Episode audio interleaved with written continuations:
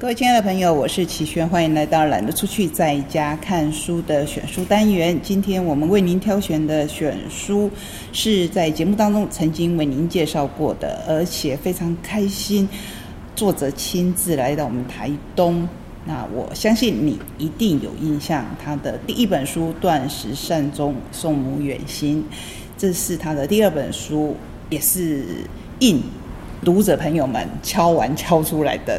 第二本书就是有一种爱是放手，你还有印象吗？这是毕柳英毕医师他的第二本书，是从第一手个案经验、观念迷失与法规医疗协同拿回生命的自主权，有尊严、无惧、无憾的安详离世。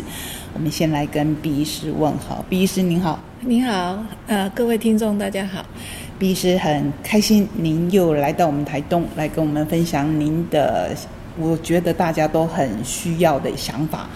如同我刚才说的，我真的不是开玩笑，就是很多人应该是蛮期待你的第二本书吧。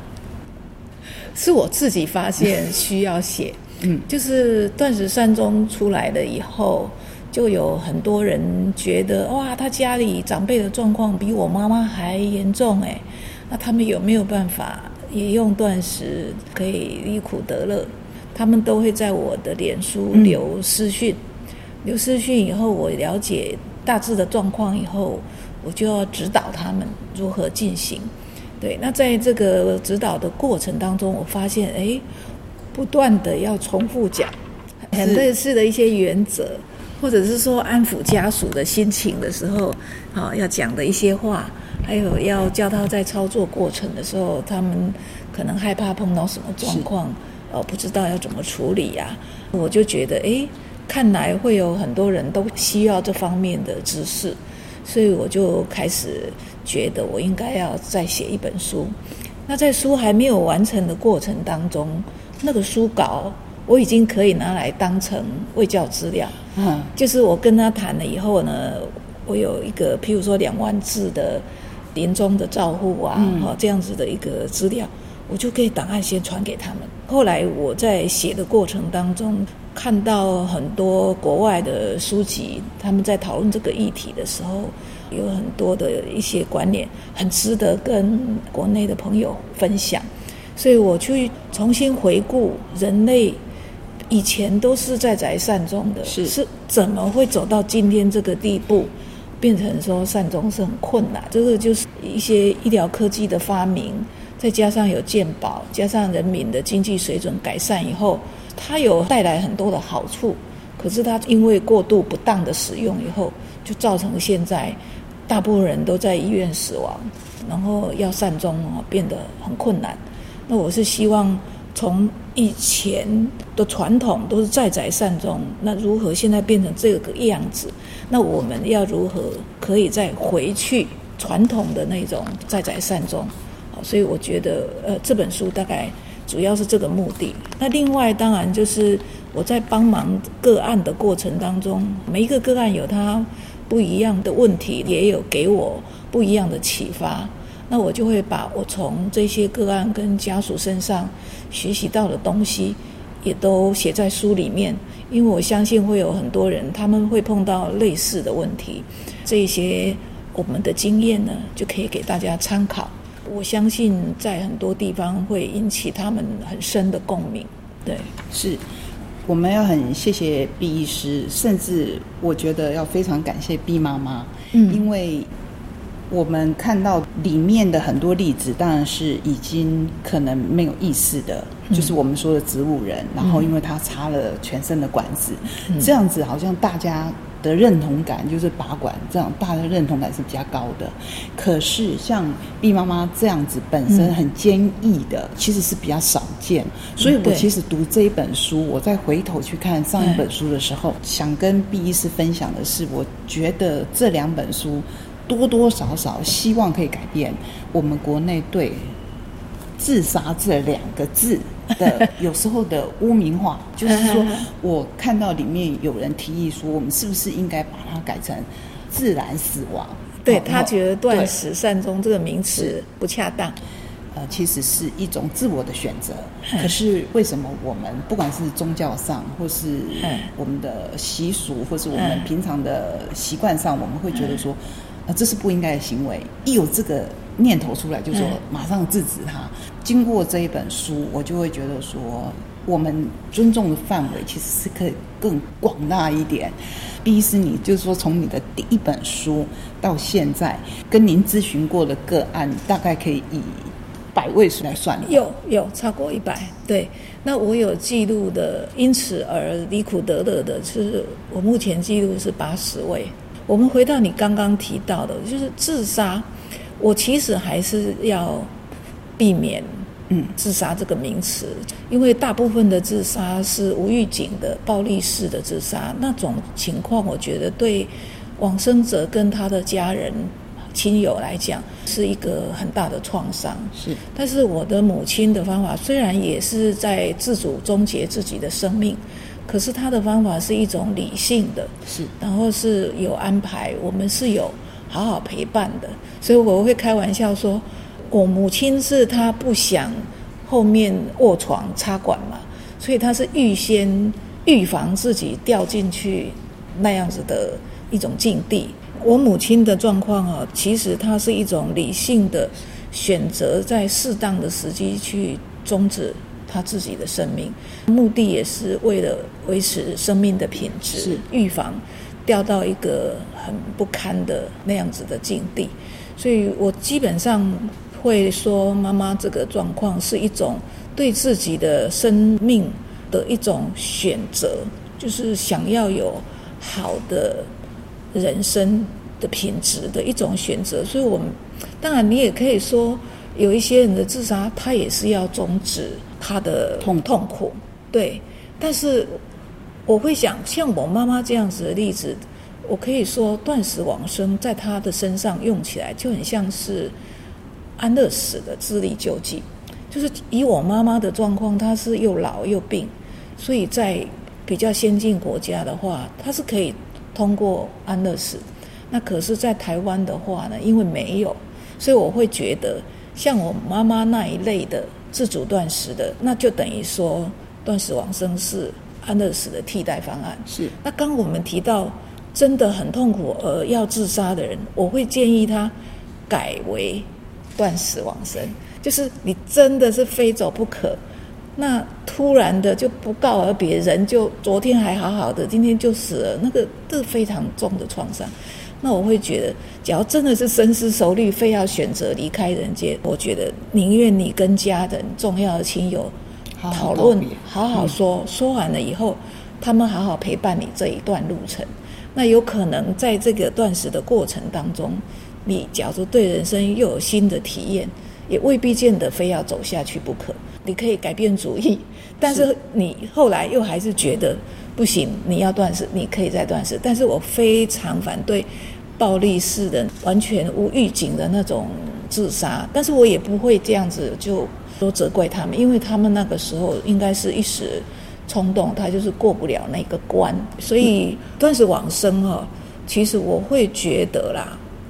因为人假如要不活下去，自然的死也是一定要经历不吃不喝，所以断食这件事实在没有什么很负面。而且我们现在是人家已经不能吃、不会吃的，我们硬灌他，以这个角度来看，也是应该要断呐，因为是你。没有经过他的同意，不断的在强制灌他嘛。像我妈妈那种生命的品质很差，以后不想再苟活，那也是必须要不吃食物嘛。那那个些老衰的八九十岁的，身体很衰弱，消化系统已经退化，喝的东西也吸收不了，吃的东西也消化不了，所以他自然就会闭着嘴巴不吃，或吃了两口就要吐出来。那些人他也一定是要停止进食嘛。所以断食就是停止进食，我觉得大家不用对断食这个名词好像冠以他负面的想法，说是我中断了那个人的饮食，把他饿死。事实上不是，从我刚举的三类人，嗯，那个就是老衰重病末期，他本来就吃不下，吸收不了，那所以我们就应该尊重他，就不要强迫他吃。像我妈妈这种再下来就是插管卧床的，所以她也可以自己停止饮食。那另外一类就是我们把人家硬强灌，把用个鼻胃管把人家绑在床上很多年了，那我们也应该不要再这样强灌他的，所以应该要把它撤管。撤管他也是要停止进食。所以我现在觉得断食善终这个名词其实是非常好。对对对，虽然有一些人对这个名词因为是新出来，他会说呃断食又不一定能善终，善终也没有一定要断食啊。但是我觉得。大多数的情况是，他真的不能吃，我们不要逼他，所以那是自然而然的断食。是对。然后我们讲回来这本书，其中一个很大的重点，尤其是跟上一本书有比较大的区别，就在拔管这件事情。对。甚至是更往前一步，不要插管。对。现在在台湾，其实有普遍来讲，几十万的人其实是插管的。对，插管卧床。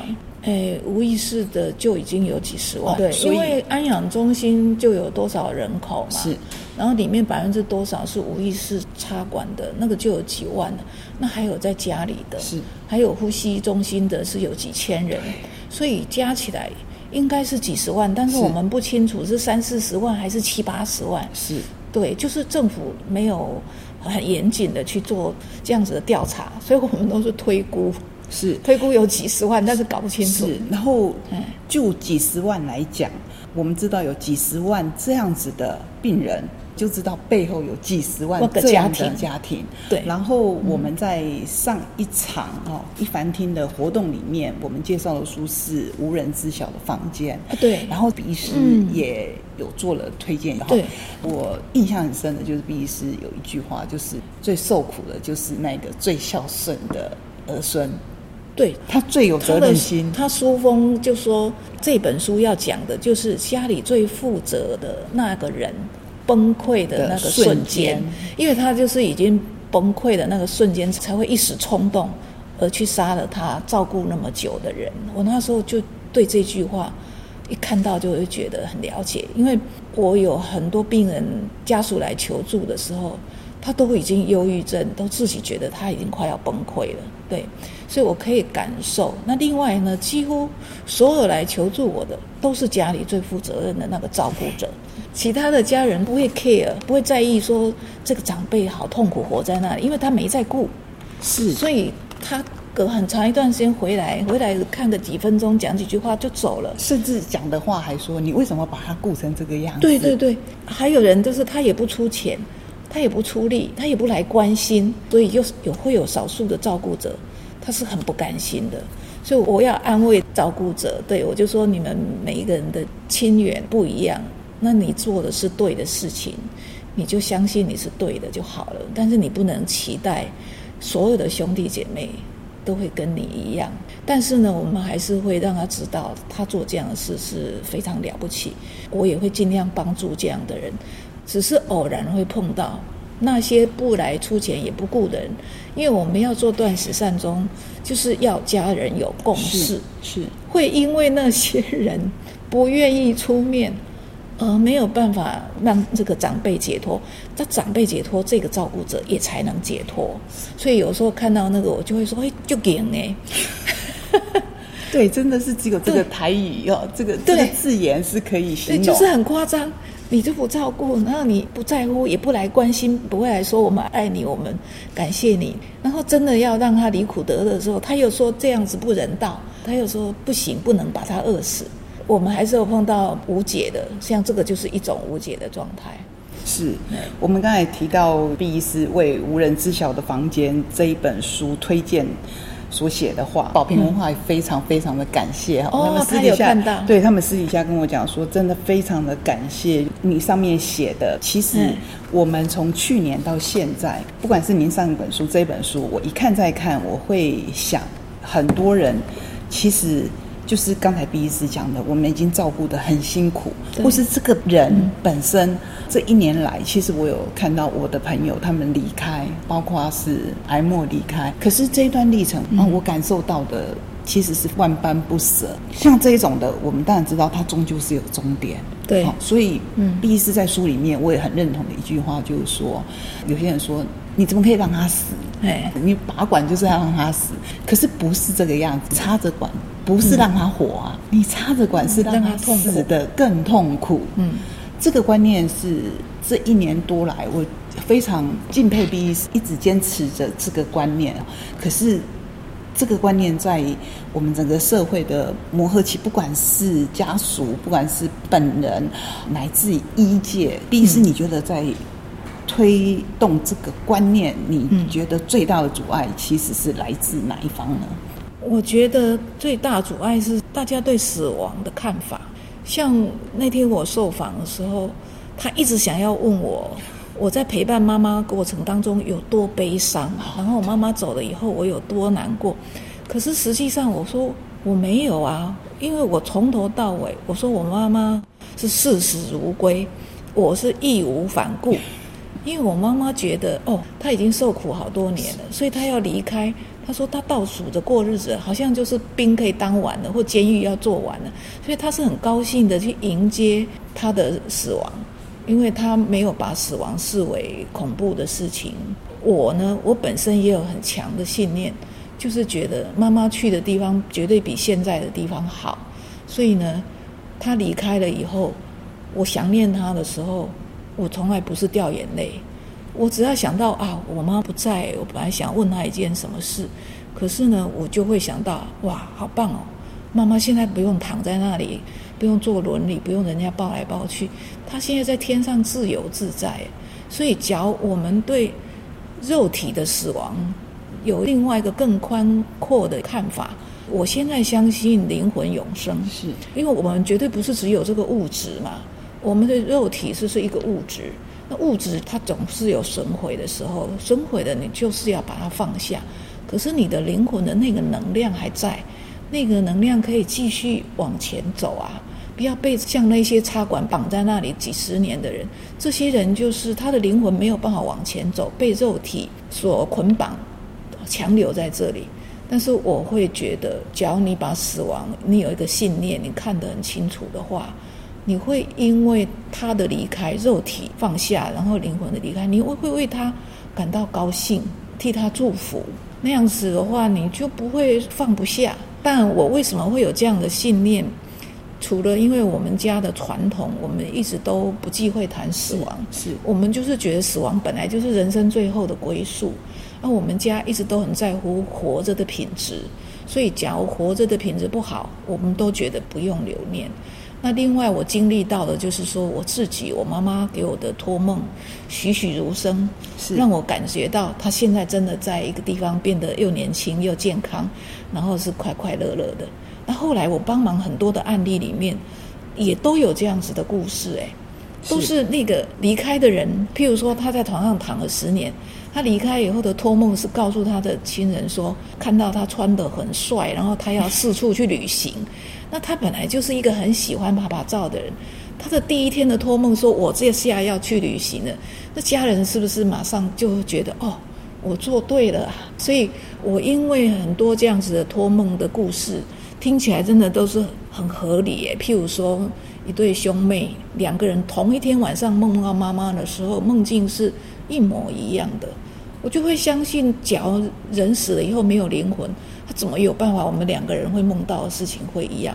那我是三次梦到一样的画面，对，所以我相信人死后是有灵魂。那另外一个就说，就算那个灵魂你现在没有办法经常跟他沟通，可他至少活在我们的心里啊。是，所以妈妈曾经跟我们几十年的相处，那么多的回忆，足够让我们感受到我妈妈还在啊。我为什么要强留她躺在床上？每次去看到她难过，我也难过呢，所以我就觉得放手这个是一个方法，就是说你相信她去了一个好地方。另外一个放手的观念就是说啊，你愿不愿意像她这样啊？只要你不愿意做她骨瘦如柴，每天都痛不欲生，然后躺在那里什么享受都没有，你都不愿意做他，你为什么要他继续这样子留着？所以我会觉得不愿意放手的人。是自私啊，他很自私，他只是因为不愿意这个人离开他的眼前，看不到他，他就要求他要继续这样忍耐、忍耐、忍耐。所以我会认为那个是自私。假如你是站在你爱的那个人的立场，你怎么会强留他留下来？所以有的时候碰到家属没有共识，所以某个兄弟姐妹他就是没有办法放，我就会跟其他的家属讲说：你问他，他愿不愿意自己这样子一个礼拜、几天看看？另外一个方法是，你叫他帮你照顾妈妈，照顾个一个礼拜看看。他假如真的每天二十四小时陪在家属旁边顾他，他就可以体会那个人有多辛苦。没有顾的人，就是没有在顾，所以他不知道。所以现在他们担心什么啊？担心这个断食王生被滥用啊，家属会因为照顾的累而不想照顾，就把他饿死啊！我说天哪，你知道那个来要求做断食王生的人，都是最了解病人有多苦的人。不答应的是那个没顾的人，没有在顾的人才不知道那个人躺在那里有多苦。才会在那里说风凉话，说不行啊，我们让他饿死是不人道。是，所以我们刚才提到无人知晓的房间，因为 嗯，都是日本说的叫做借户杀人嘛。其实毕是提出一个很重要的观念，就是说，如果我们及早对死亡有正确的认识，可以放手。其实就不会发生这样的悲剧，因为我们看到了太多这样的悲剧，其实是双重悲剧。他做了这样的事情以后，他其实并没有解脱啊。对，就算不关他，他自己也受，也是在惩罚自己。对，然后后来可能一次又一次，结果后来他自己还是也受不了这个罪恶感。对，所以跟我们大家可能对这个拔管善终的误会，刚好是相反的。其实拔管善终反而是一个可以让彼此都好的，而不是像借故杀人，是勉强自己，然后一一路的照顾。所以，我相信你会继续推动，我也相信受到你帮助的人，他们也会继续来传递这个观念，来推广这个观念。可是，这个还是需要大家的努力，对不对？比如说像千手观音一样，我们。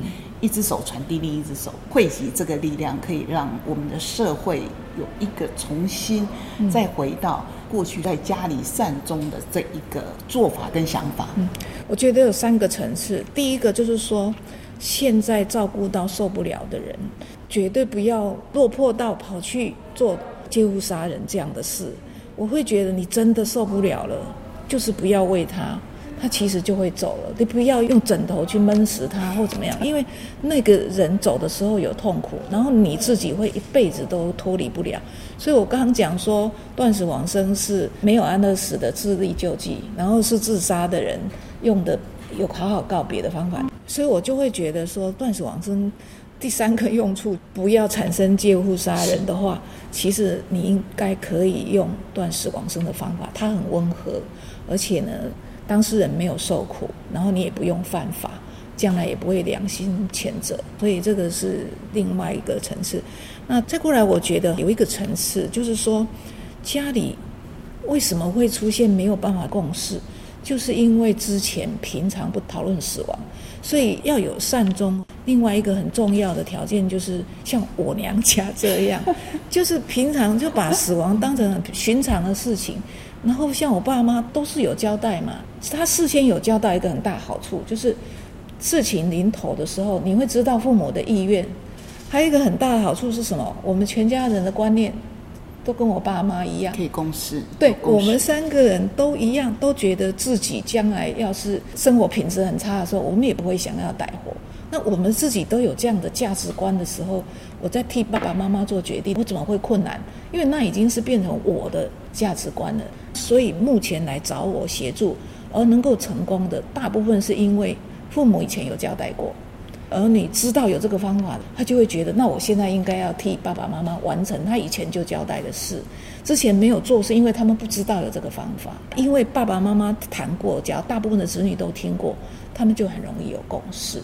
对，最高的层次，当然我们就是希望你刚说的千手观音，我们就是希望这样的观念能够扩散，至少先顾好自己的家庭。但是我也有很多案例是他的朋友告诉他的，就是他看了这个书有感觉，那他可能看到某个朋友家里也出现这样的状况，他们会去叫他看这个书，然后他们会因为看到这样的讯息以后，就会来找我，这样子当然扩散的速度就会更快。但我还一直在做努力，我会尽量接受采访，我尽量去演讲，我也去卫福部讲，去卫生署讲。那我现在期待我可以有机会更高的高层的人讲，跟医院。医疗系统沟通也是一件很重要事，但是我有感受到医疗系统因为积习难改，所以民众的改变速度显然是比较快。医界要改变会慢一点，因为他们很忌讳自己被告，所以你要先把这个他有可能被告的这个背景、这个因素把它拿掉以后，我觉得一些要改变会比较快。当然是政府很明确出来讲，那也是可以。这个也是我未来想要努力的方向。那我们就可以期待毕医师的第三本书。不敢说耶，尽量。我觉得甚至不是第三本了，第三本就够了，太累。今天非常感谢毕医师，然后我们也很期待，如果您听到今天的节目，嗯，您要跟毕医师联络的话，管道非常的透明，非常畅通，你只要在脸书上或者哪里都可以搜。寻得到你都可以私讯他，而且我觉得这件事情来帮忙的已经不只是 B 医师，他们已经有一个团队。对对。然后我们也希望民众知道了以后呢，可以把它纳入我们生活的一部分，因为要善终，并非遥不可及。你要知道善终，你才可以善生。好，今天谢谢 B 医师。好，谢谢大家，谢谢。